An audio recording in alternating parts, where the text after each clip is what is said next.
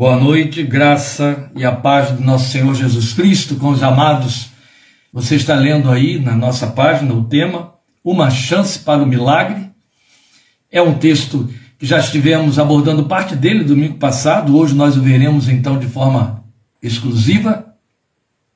E ele se encontra nos 11 primeiros versículos do capítulo 5 de Lucas. Nós vamos fazer a leitura, após a leitura de Lucas, capítulo 5, de 1 a 11 estaremos falando com Deus. E então, deixando por conta do Espírito de Deus, aplicar esta palavra sobre nossos corações, em nossa fé, para que ela seja profética e profeticamente recebida em nossos corações, para que seja devolvida a Deus com seus frutos, conforme a proposta do seu coração e o seu propósito para as nossas vidas. Portanto, lendo o texto de, do Evangelho de Lucas, no capítulo 5, de 1 a 11. Diz assim a palavra de Deus. Certo dia, Jesus estava perto do lago de Genezaré, que também se chama da Galileia ou Tiberíades. Você vai encontrar esses três nomes referindo-se ao mesmo local. Certo dia, Jesus estava perto do lago de Genezaré e uma multidão comprimia de todos os lados para ouvir a palavra de Deus. Viu à beira do lago dois barcos deixados ali pelos pescadores que estavam lavando as suas redes. Entrou num dos barcos, o que pertencia a Simão, e pediu-lhe que o afastasse um pouco da praia. Então sentou-se e do barco ensinava o povo. Tendo acabado de falar, disse a Simão: Vá para onde as águas são mais fundas, e a todos lancem as redes para a pesca. Simão respondeu: Mestre, esforçamos-nos a noite inteira e não pegamos nada. Mas, porque és tu quem estás dizendo isto, vou lançar as redes. Prefiro a fraseologia das versões que estão em uso mais comum dentro do texto, versão revista Almeida, revista e corrigida, Almeida, revista e atualizada. Mas sob a tua palavra lançarei as redes, ou lançaremos as redes. É o que você tem aí no final do versículo 5. Quando o fizeram, pegaram tal quantidade de peixes que as redes começaram a rasgar-se.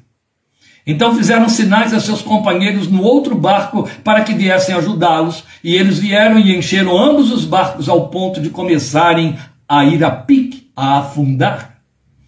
Quando Simão Pedro viu isso, prostrou-se aos pés de Jesus e disse: Afasta-te de mim, Senhor, porque sou um homem pecador pois ele e todos os seus companheiros estavam perplexos com a pesca que haviam feito, como também Tiago e João, os filhos de Zebedeu, sócios de Simão.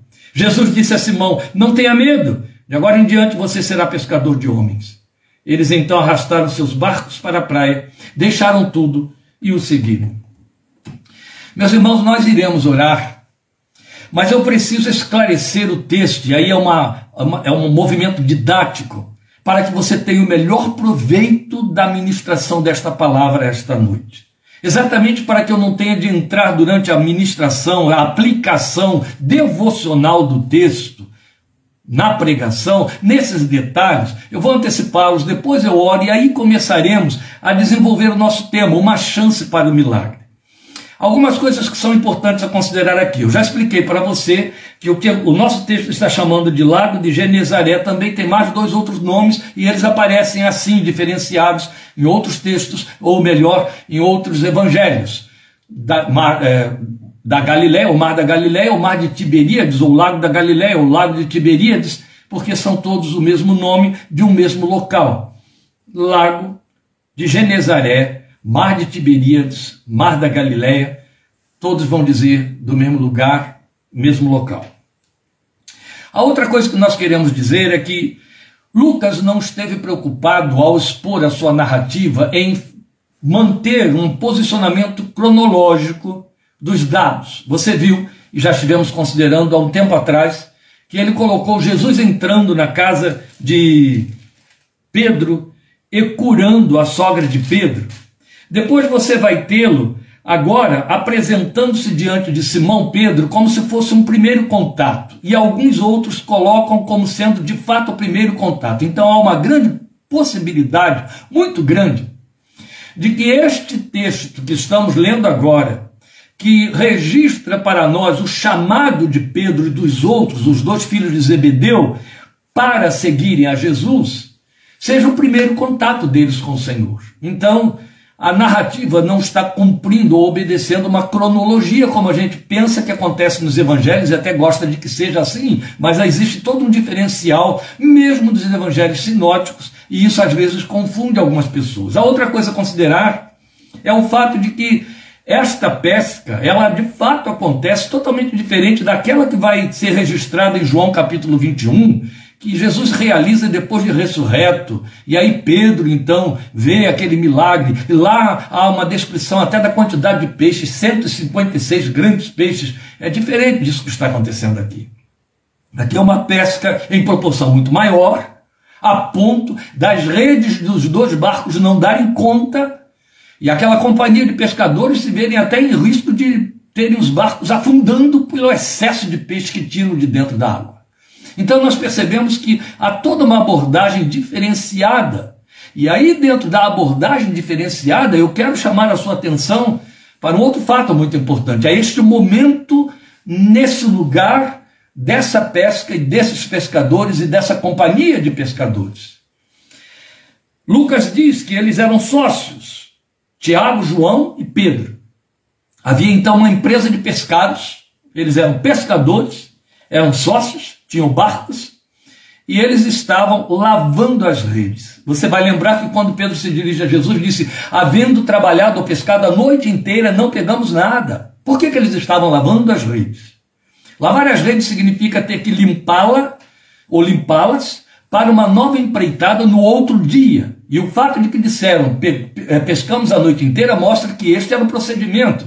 Eles pescavam durante a noite, como a grande maioria dos grandes pesqueiros fazem, pescadores fazem. Pescavam durante a noite e não haviam conseguido pegar absolutamente nada. Então estavam lavando as redes, o que significava vamos para as nossas casas de mãos vazias, não conseguimos pegar nada, as redes ficarão estendidas e secando ao sol.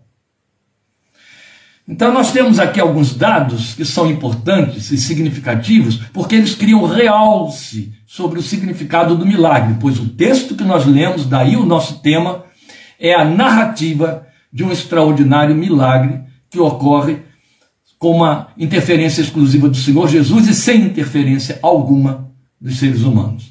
Vamos falar com Deus, já fizemos a leitura. Eu desejo que você mantenha o seu texto aberto aí para que você possa ir fazendo um acompanhamento minucioso da exposição que temos para esta noite. Vamos falar com Deus. Nosso Pai Celestial, por meio de Cristo Jesus Senhor e com gratidão em nossos corações, chegamos diante do trono da tua graça.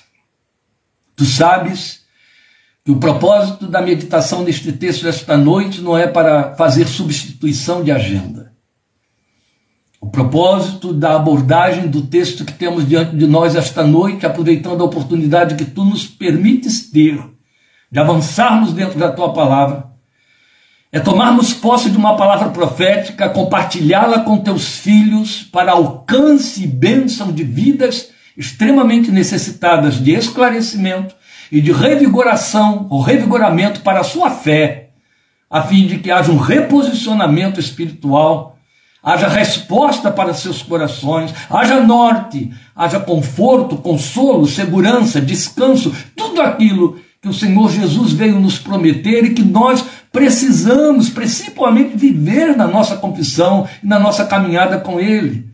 Porque o Senhor nos convidou a trocar de fardos, o Senhor nos convidou a termos uma vida de descanso na tua presença, e a fé precisa ser revigorada com essas janelas que se abrem para nos mostrar o que és, o que podes e como fazes o que podes fazer, para que o nosso coração descanse no teu poder. Portanto, nesta oportunidade de compartilhar esta palavra profética, serve-te dela, Espírito Santo de Deus, em nome do Senhor Jesus, para curar corações para restaurar corações, para reposicionar vidas num caminho de fé, de confiança e de descanso em Ti, para que caminhem com triunfo e coração grato por amor de Teu nome. Permite que esta palavra seja, ó Deus, manifestações da graça, multiplicando-se em cada coração que tiver de ouvi-la. E então conduze-nos e dá que ela ultrapasse tudo e qualquer possibilidade de controle humano para que seja a palavra do Senhor viva em nossos corações para o louvor de tua glória, por Cristo Jesus, Senhor. Amém. Amém. Amém. E este é o nosso tema.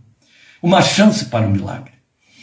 Porque estamos tratando de um texto, ou estamos diante de um texto que faz a narrativa de um milagre, e ele não é o único, nós temos um, um, um número incontável de milagres registrados nos evangelhos, e ainda somos lembrados por João de que os milagres registrados representam uma minoria dos milagres realizados por Jesus nos seus três anos e meio de ministério terreno, mas foram selecionados os que eram necessários à nossa fé, então aqui está um dos que é necessário, dos que são necessários à nossa fé. E esta questão de milagre, de abordar milagre, de ler milagre, de pensar em milagre, de desejar milagre, de pedir milagre, de pretender milagre, precisa ter o seu lugar coerente, biblicamente colocado na nossa confissão. Pelo fato de que é fato que a fé entende de milagre, milagre é do terreno da fé. Mas há uma coisa, meus irmãos, esse texto ensina para nós por demais importante, que serve aqui como abertura para a nossa abordagem e que serve de advertência também para que caiam todas as escamas de ilusão de nossos olhos espirituais, que é o fato de que o milagre não é produzido pela nossa fé. A nossa fé não tem o poder de fazer o milagre acontecer. Graças a Deus. A nossa fé não tem o poder de realizar o milagre. Graças a Deus. A nossa fé não tem o direito, nem o poder, nem a capacidade de requerer o milagre, de forçar o milagre, de marcar hora, dia e lugar para o milagre. Não tem, não tem, não existe. Não nos foi dado isso. Mas nós estamos dizendo, reforçamos o argumento de que milagre é do terreno da fé. Mas aonde entra a fé na questão milagre. A fé existe no contexto milagre para nos viabilizar, nos possibilitar ver o milagre. Vamos lembrar que a palavra de Deus deixa muito claro que nós devemos primeiro crer para depois ver. Então a fé nos é dada para que abra os nossos olhos para que possamos ver o milagre acontecendo, para que possamos estar abertos para o milagre para que possamos dar lugar ao milagre, para que seja, percebamos o milagre, para que configuremos o milagre, para que saibamos reconhecer quando o milagre é milagre.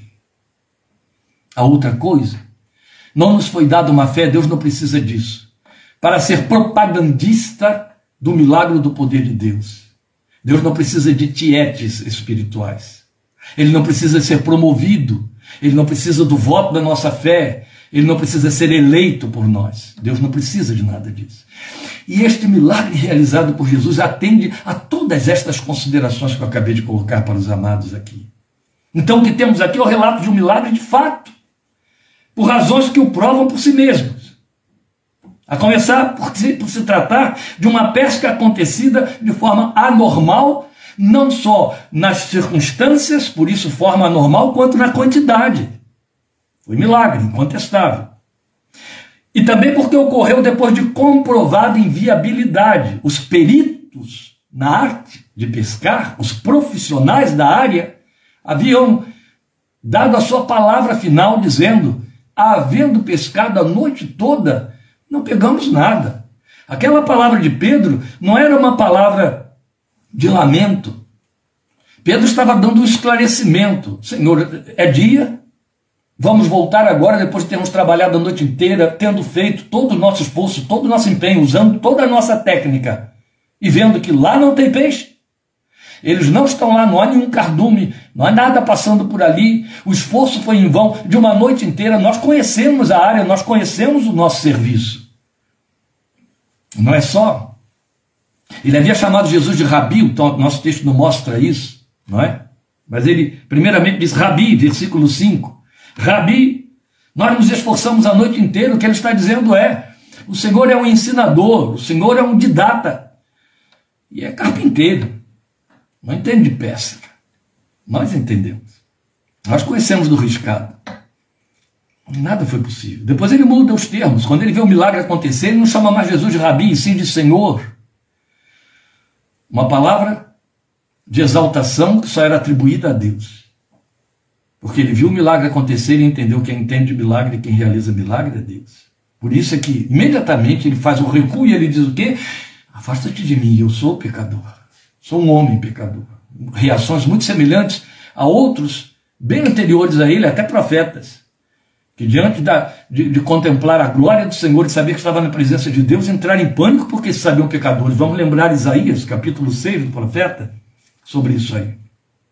A outra razão porque se tratava de um milagre é porque estava fora de hora. Quero grifar isso aqui. Estava fora de hora. Nas palavras de Pedro, nas circunstâncias, na inscrição histórica, estava fora de hora.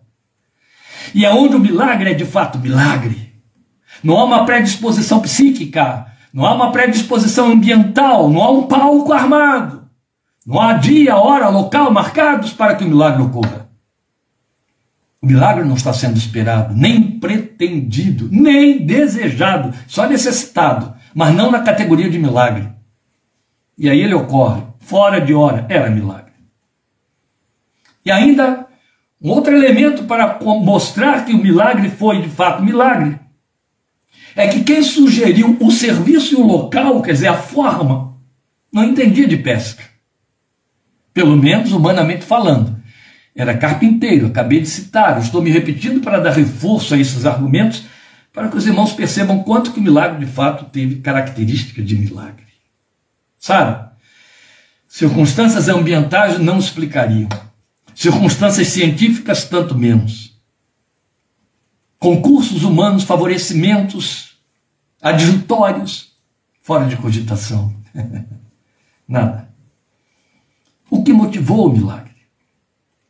Em termos humanos, absolutamente nada. E aqui está o reforço do que dissemos: a fé não produz milagre. Aqui ela está fora de cogitação, não é a única vez que ela está fora de cogitação. Vamos lembrar que quando Jesus faz multiplicação de pães, não contou com a fé de ninguém. Quando ele ressuscita a filha de Jairo, muito menos. Quando ele acalma a tempestade, menos ainda porque inclusive denunciou que os seus que ali estavam no barco eram desprovidos de fé, homens de pequena fé. Então, nada havia acontecido da parte dos favorecidos pelo milagre que pudesse ser tomado como causa para o milagre. Nada. Isso aponta o quê? Isso aponta aquilo que é da essência do milagre, a soberania de Deus. De onde procede o milagre? Da soberania de Deus. O milagre procede da súplica da igreja? Não, da soberania de Deus. O milagre procede da fé que os crentes têm? Não, da soberania de Deus. Quem decide pelo milagre é e sempre será Deus. É nobre, é válido, é certo que você, na sua necessidade, ore e peça que Deus realize um milagre mas estará sempre sujeito à vontade de Deus, porque esta índole, esta necessidade humana e carnal do ser humano de ter controle sobre Deus o leva a pensar que a sua fé demove Deus e o move a agir. Pode ser que na sua fé você até creia muito em que Deus possa agir.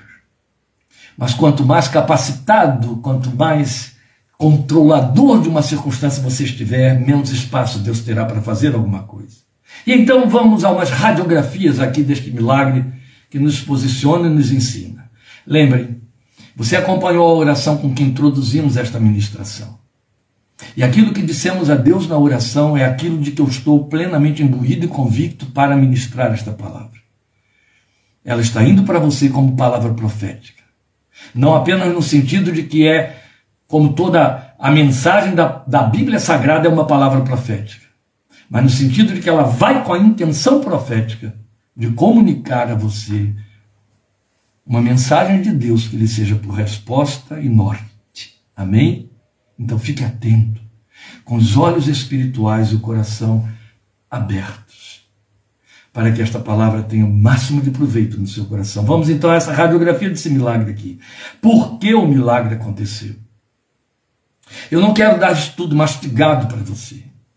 Estou falando com corações nobres, com mentes espirituais. Vidas sobre quem também há muito, muitos séculos paira a oração de Paulo pelas igrejas, pelos crentes das igrejas da Ásia Menor, os Colossenses, os Efésios e todos os outros, que Deus abra os olhos do seu coração.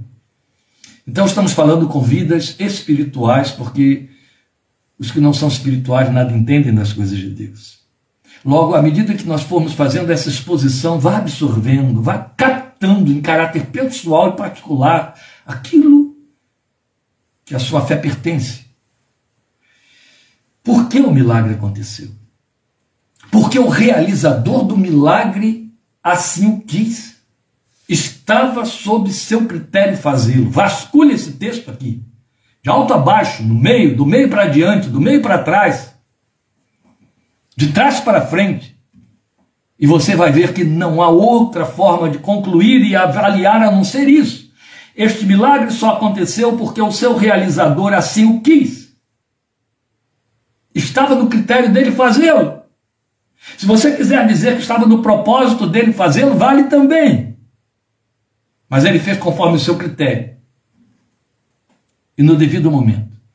Estava sob seu critério fazer esse milagre. E o milagre aconteceu porque ele assim o quis. Ninguém produziu essa vontade no coração dele. Ninguém.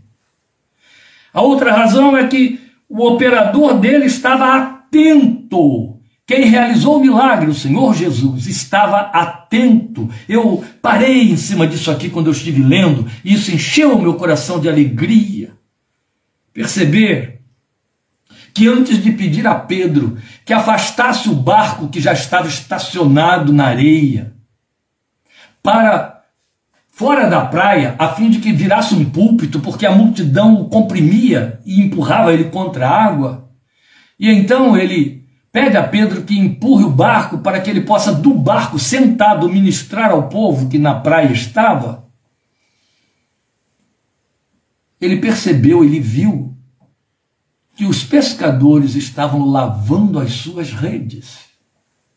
Tinham parado os barcos, levado as redes para o lugar em que podiam lavá-la. Deveria dar muito trabalho. Vamos lembrar que as redes tinham centenas de metros e eles estavam lavando naquele tempo, não havia, viu gente, torneira, mangueira, ali não havia uma cachoeira, não havia nada disso, estava dando muito trabalho lavar aquilo ali. E ele estava vendo. Sabe aquela faxina do fim de dia, depois que o restaurante fecha, mais ou menos por aí. Então ele estava atento. Ele percebeu que se lavavam as redes é porque os barcos estavam vazios. As redes não haviam apanhado nada. Então ele estava atento. Ele viu a necessidade circunstancial, irretocável ou irremediável. Ele estava atento. Você consegue capturar isso aí? Ele estava atento. Na minha experiência cristã, 50 anos de evangelho, já experimentei e vi muitos milagres acontecerem, milagres de verdade, sabe, gente? Não aquelas coisas que a gente, por pietismo, atribui a Deus dizendo que é milagre. Não. Milagres mesmo. Mas nenhum milagre foi maior ou é maior do que o milagre da presença de Deus comigo e na minha vida. Nenhum milagre supera a experiência de tê-lo junto, de tê-lo dentro de casa, de tê-lo no ambiente de trabalho, de tê-lo no contato com as outras pessoas, de tê-lo envolvido na vida. O maior milagre é o Emanuel, é o Deus conosco, comigo, pecador. Esse é o maior milagre. E então, quando eu leio aqui que Jesus entra naquele ambiente de trabalho daquela gente, para fazer o trabalho dele, e está atento ao que está acontecendo, isso enche meu coração de descanso, alívio, refrigério, conforto e esperança, porque me diz que ele está atento às circunstâncias da minha vida. Ele está atento ao que se passa comigo. Ele está atento ao que se passa com você. Ele estava atento porque ele está atento. Glória seja o seu nome. O milagre procedia, havia necessidade para ele, havia pertinência no milagre? Claro que sim. Um trabalho exaustivo, foi isso que ele percebeu, resultou em insucesso e frustração. E era exaustivo. O resultado frustrante gerava o quê? Necessidade. Gerava o quê? Carência. algo precisava acontecer. Ora, a única coisa que precisava acontecer era o resultado do trabalho. Qual era o trabalho? Pescar. Pegar peixe. O que, é que eles faziam com o peixe? Venderiam e comeriam, viviam disso, sustentavam suas famílias. Tocar o negócio. Esta era a necessidade. Então algo precisava acontecer. O milagre foi feito para atender uma necessidade e não para criar cena. O milagre não pretendia fazer cena, porque Deus, Deus não precisa, perdão, Deus não precisa se divulgar, se propagandear. Ele não dá espetáculo, ele não dá show. O milagre acontece porque é necessário. O milagre acontece para suprir necessidade. E às vezes a necessidade tem de vir via milagre. Esta é a proposta de hoje aqui nesta palavra. Porque Deus faz muitas intervenções na nossa vida, todas elas são milagrosas, mas isso não quer dizer que acontece um milagre necessariamente. Mas sempre que acontece o milagre, todas as intervenções de Deus são milagrosas, são intervenções. Mas sempre que acontece o milagre, ou seja, sempre que algo vem na contramão e contraposição das circunstâncias, para além e excedendo todos os limites e recursos humanos, então é o milagre, ele vem para atender uma necessidade. Não vem para dar espetáculo. Não vem para fazer cena. Então ele era pertinente. E aí temos uns outros pontos que também são muito importantes. Os favorecidos pelo milagre pediram o milagre, buscaram o milagre? Não. Isso aponta para a soberania daquele que está atento. Alguém diria assim: ah, como eu ouvi uma vez uma mulher, depois de uma ministração que eu fiz há muitos anos, dizer, mas eu prefiro ficar pedindo. Coitada. Isso não significa que você não deve orar, que você não deve buscar a Deus. Quem é louco de, no meio das suas necessidades, não recorrer àquele que é o único que pode atender a necessidade. A oração tenta, antes de mais nada, acalmar seu coração. Vamos lembrar Filipenses 4, 6, onde Paulo diz: Não fiquem ansiosos por coisa alguma, antes façam petições para não ficarem ansiosos. Mas o que nós estamos salientando aqui é a soberania daquele que está atento, de maneira que isso tem de se traduzir para mim e para você em descanso, entende? Você já pensou, ai, coitados, porque eles vivem assim, coitados dos crentes que vivem assim, mas você já pensou, se nós tivéssemos que todos os dias nos penitenciar pelo fato de que não comunicamos a Deus uma necessidade que temos e até supersticiosamente cairmos na tentação de pensarmos que então não haverá resposta porque eu não pedi, miserável de mim seria eu. Coisa trágica, e eu lamento tanto porque são tantos os filhos de Deus que vivem essa miséria. Eles entendem que eles precisam comunicar a Deus minuciosamente, laboriosamente, coisa por coisa, porque se Deus não ouvir, ou se ele não apontar para Deus, Deus não vai interferir. Não há soberania nesse Deus em que eles creem. Não há atenção misericordiosa no coração desse Deus no qual eles creem. Ele precisa ser instigado, ele precisa ser fustigado, ele precisa ser apelado, sacudido pelos ombros para fazer alguma coisa. Não, este não é o Emanuel da Bíblia. Ele está junto, ele está atento. E glória ao seu nome, porque se eu não me der conta da necessidade que tenho, ele ainda assim vai responder nela. Ele vai me socorrer nela. Entende? É evidente que quando eu clamo, quando eu oro em cima de uma necessidade, eu vejo a resposta, isso só explode meu coração de gratidão. E ingrato eu sou, quando não cumprindo 1 Tessalonicenses 5,19, não sou grato por todas as coisas, porque não sei, você não sabe, ninguém jamais saberá quais são todas as coisas que Deus está operando a nosso favor diariamente, cumprindo lamentações que diz que suas misericórdias são a causa de não sermos consumidos. Desconhecemos o que se passa nas esferas espirituais contra nós, desconhecemos um sem número de circunstâncias em que a graça fica sobre nós e nos serve de barreira e nos protege contra essas circunstâncias, independentemente do que dissemos, soubemos, ou oramos ou pedimos. Ele está atento, ele faz. Glória ao seu nome. E aqui está o exemplo clássico disso, em que os favorecidos nem pediram, nem buscaram, e muito menos até esperavam que fosse acontecer o milagre. Se esperassem, Pedro não teria dito, ah, Senhor, olha só, trabalhamos a noite inteira e deu em nada. Tanto que ele toma uma posição e ele diz: tá bom, Eu vou cumprir, eu vou obedecer. Sob a tua palavra eu vou lançar a rede.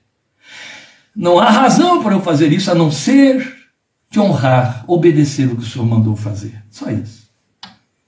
Apenas estiveram disponíveis ao serviço divino. Foi isso que aconteceu aqui. Isso não dá razão para o milagre ocorrer.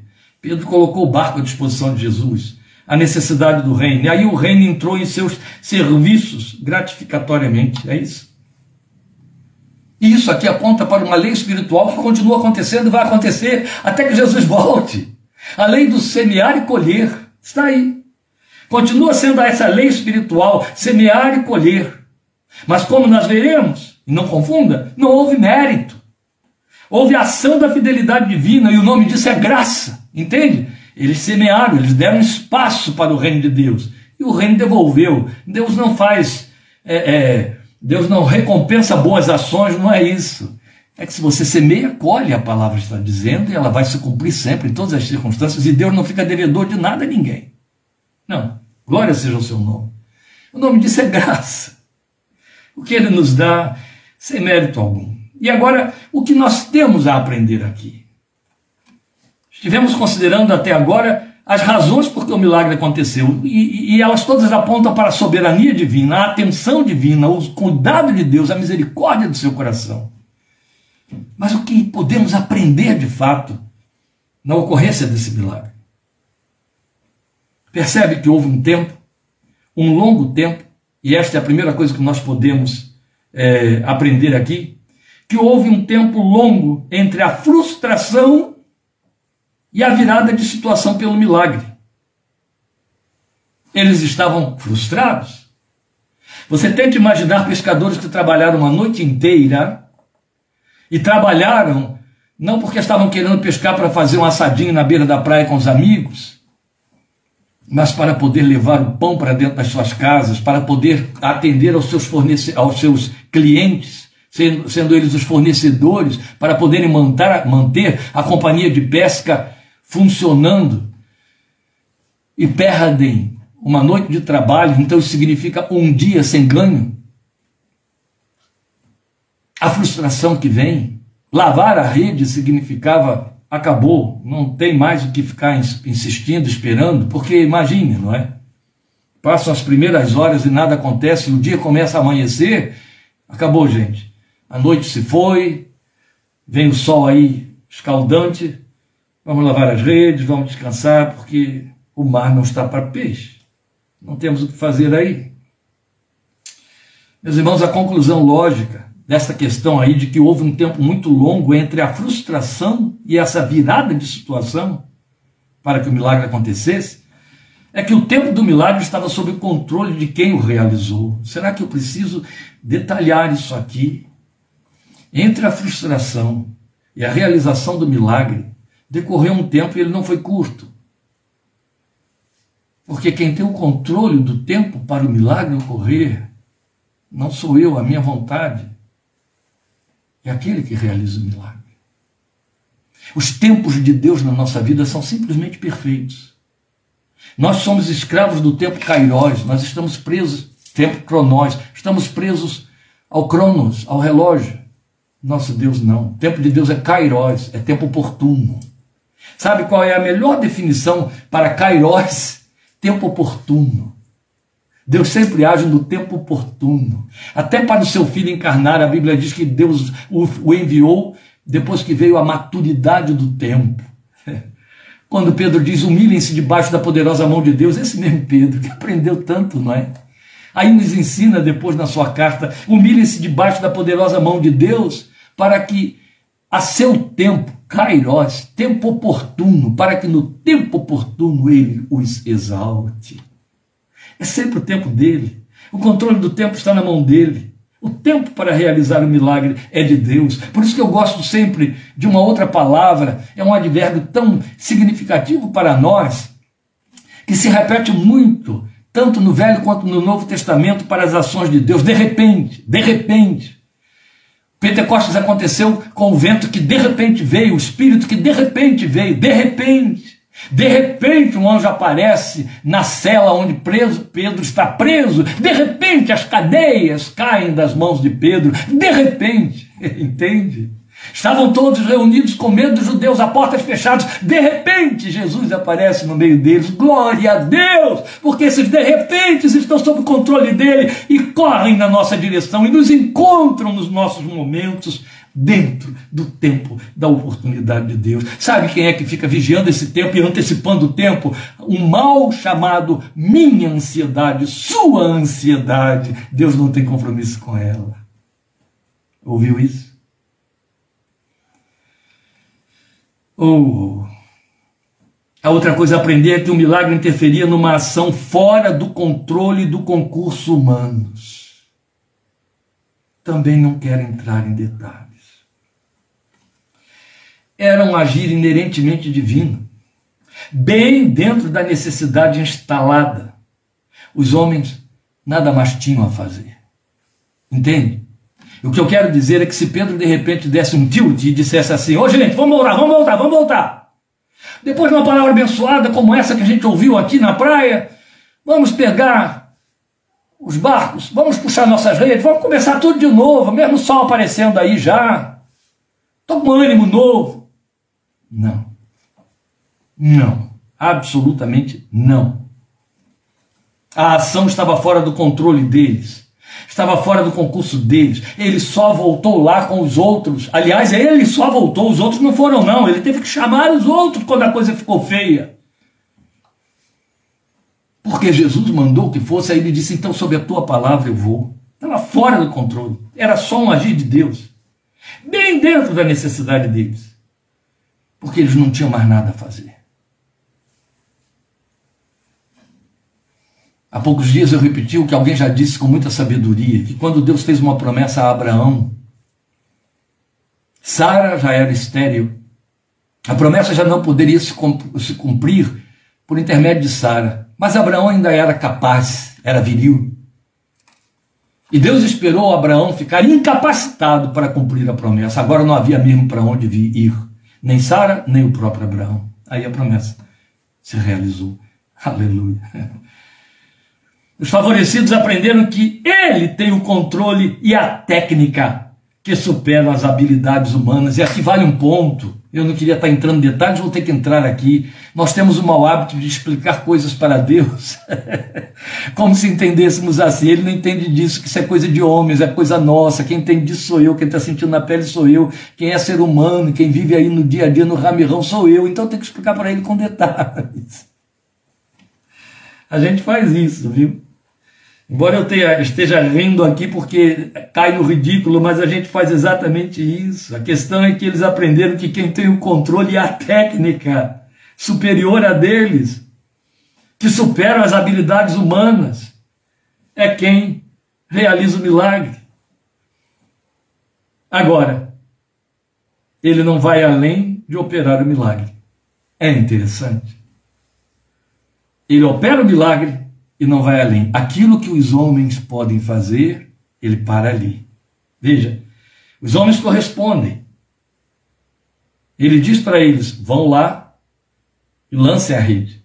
Eles pegam a rede, o barco quase vai a pique, tem que pedir ajuda dos outros. Depois eles se viram com esses peixes que eram os frutos do milagre. Isso lembra aquele desatar das faixas de Lázaro depois que Jesus o ressuscita? E se lembra quando ele chega na casa de Jairo, ressuscita a filha de Jairo e depois diz, diz para eles: deem de, deem de comer a ela. Ele não poderia ter ressuscitado essa menina já com o estômago cheio? Ele não faz o que os homens podem fazer. Para multiplicar os pães, ele manda que se assentem e o pão vai se multiplicando à medida que eles vão passando de mão em mão. Aquilo que é concurso humano, aquilo que o homem pode fazer, o milagre vai até onde o homem não tem ação. Entende? É por ali. A outra coisa a aprender é que se é ele quem está no controle do ambiente, ele dá conta. Ali ele estava no controle do ambiente. Nas bodas em Caná ele estava no controle do ambiente. Dentro da casa de Pedro para curar a sogra de Pedro, ele estava no controle do ambiente. Aí estamos falando de ambientes domésticos, isso é profeticamente significativo. É quando ele está no ambiente. Não pretenda que Jesus opere milagres naqueles ambientes e decisões que você toma onde ele não entra porque não pertencem ao reino, não tem compatibilidade com a moral dele, com a honra dele e com o reino dele. Se ele está no controle do ambiente, ele está à vontade para operar e ele opera. E foi isso que aconteceu ali. E ele dá conta. E ele dá conta. Isso é muito importante. E ao dar conta, o que, que acontece? Estamos falando em termos deste milagre histórico. Ao dar conta, supre, supera, surpreende. Eu fiz questão de usar essas três palavras com S. Quando ele dá conta, ele supre, ele surpreende e ele supera. O milagre tem essa característica, porque é divino restaura aquilo para o que faltaram forças, faltou ânimo, faltou competência. Quando o milagre ocorre, supre, supera, surpreende, restaura aquilo para o que as forças faltaram, para o que faltou ânimo, para o que faltou competência ele dá conta. Grave isso que eu vou lhe dizer agora, em cima dessa história, deste milagre, que é um outro ponto inegociável para aprender. Onde o poder do homem vira fraqueza, o poder de Deus flui, porque não há interferência humana. Foi a grande lição que Paulo deixou para nós. Quando sou fraco, então é que sou forte e mais me alegrarei na minha fraqueza, para que sobre mim repouse o poder de Deus. Se Paulo pôde, meu querido, minha querida, você pode, entende? Sua fraqueza é a matéria-prima da qual Deus se serve para manifestar o seu poder. Não é na sua suficiência que ele faz. Não é na sua capacidade que ele faz. Dê chance ao milagre. Dê um lugar para sua fé. Dê um lugar para sua fé dentro da sua estrutura psíquica.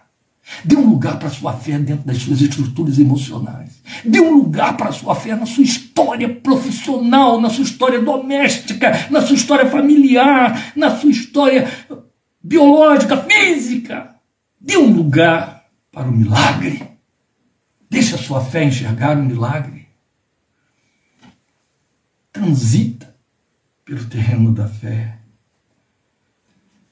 Ele não espera que você seja capaz para que ele complemente. Não. É justo onde o poder do homem vira fraqueza que o poder dele flui sem que haja interferência humana. Enquanto você puder, ele não precisa fazer. Enquanto você puder, ele não pode.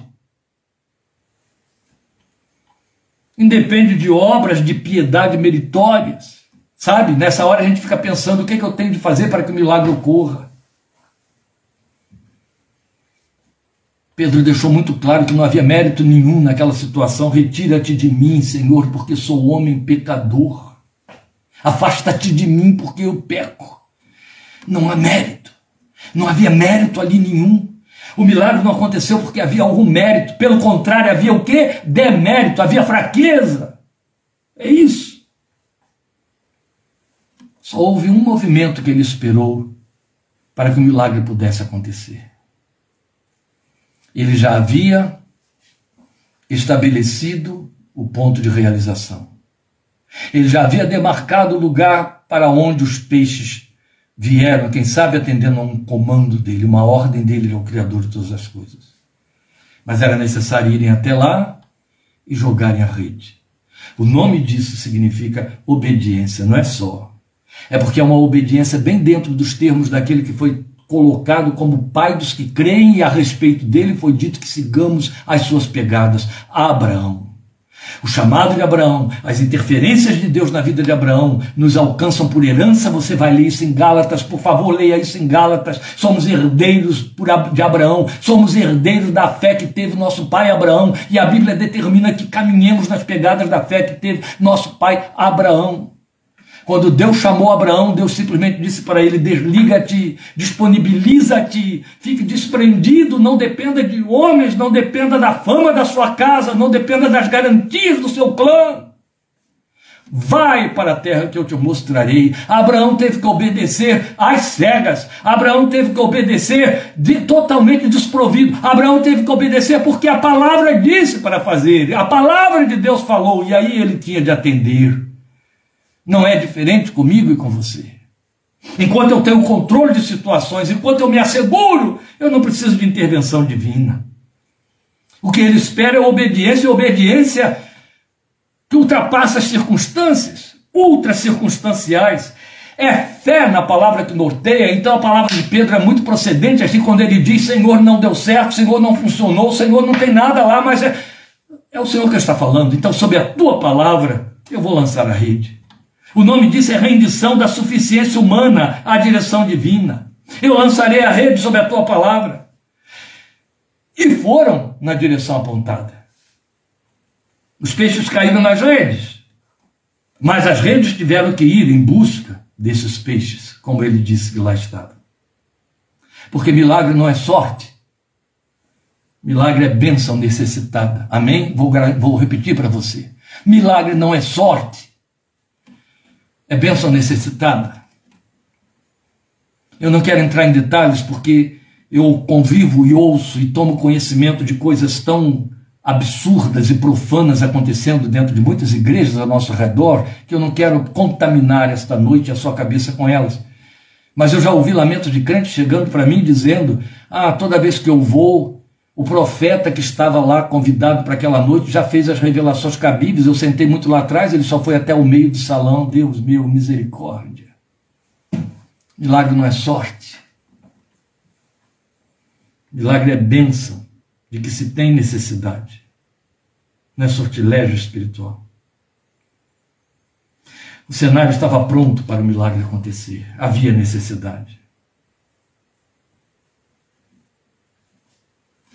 Em cima disso tudo, o que temos a aprender para arrematar? Ponha-se na posição daqueles homens ali. É assim que você se sente? Superado, sem forças para continuar, lavando as redes da sua desistência ou do seu desânimo, sentindo que correu em vão. E assim,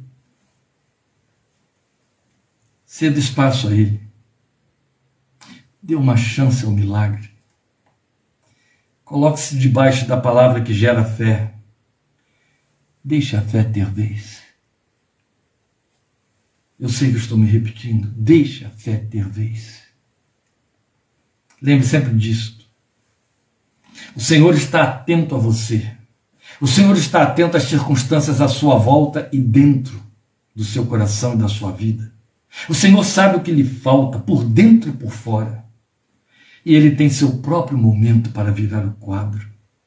Uma coisa é certa, porque Ele está atento, Ele pode. Porque Ele está atento, Ele quer. Porque Ele está atento, Ele fará. Apenas deixe a sua fé ver e dar espaço. E enquanto isso, aprenda com o profeta Abacuque 3,19, ainda que a figueira não floresça, ainda que o produto da oliveira minta, ainda que as ovelhas nos currais não deem cria, todavia eu me alegrarei no Deus da minha salvação, no Deus que é a minha fortaleza, que me faz andar sobre os meus lugares elevados. E enquanto isso, atenda a palavra que exorta em tudo de graças. Porque sempre é bom dizer a fé o que está em Romanos 8, 28. Deus está operando em todas as coisas para o bem daqueles que o amam e que são chamados segundo o seu propósito. Você está entre estes?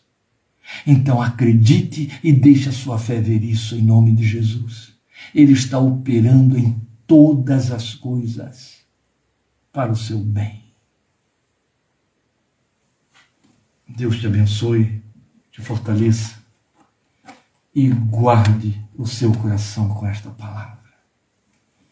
Que Ele ajude você, meu querido, minha querida, a alçar-se das suas posições de lutas particulares e pessoais, emocionais, para o terreno da fé. Dê lugar para o milagre na sua vida. Pai, grava esta palavra no coração de teus filhos, ela jamais se apague, em nome do Senhor Jesus. O Senhor te dê um fim de semana abençoado na sua presença, por sua graça. Estejamos juntos quarta-feira que vem, estudando Efésios. Divulgue esta palavra para crente que precisa, viu? Crente que não tem o que fazer, que está desinteressado, por favor, não convide para a minha página. Eu só quero falar com espirituais. Então, quem é espiritual tem sede, tem fome, quer e sai atrás. Mas há aqueles que não sabem. Divulgue para eles, compartilhe com eles, abençoa-os. Só isso. Em nome de Jesus. Obrigado pela sua atenção, um grande abraço. Senhor te fortaleça e guarde em nome do Senhor Jesus. Amém.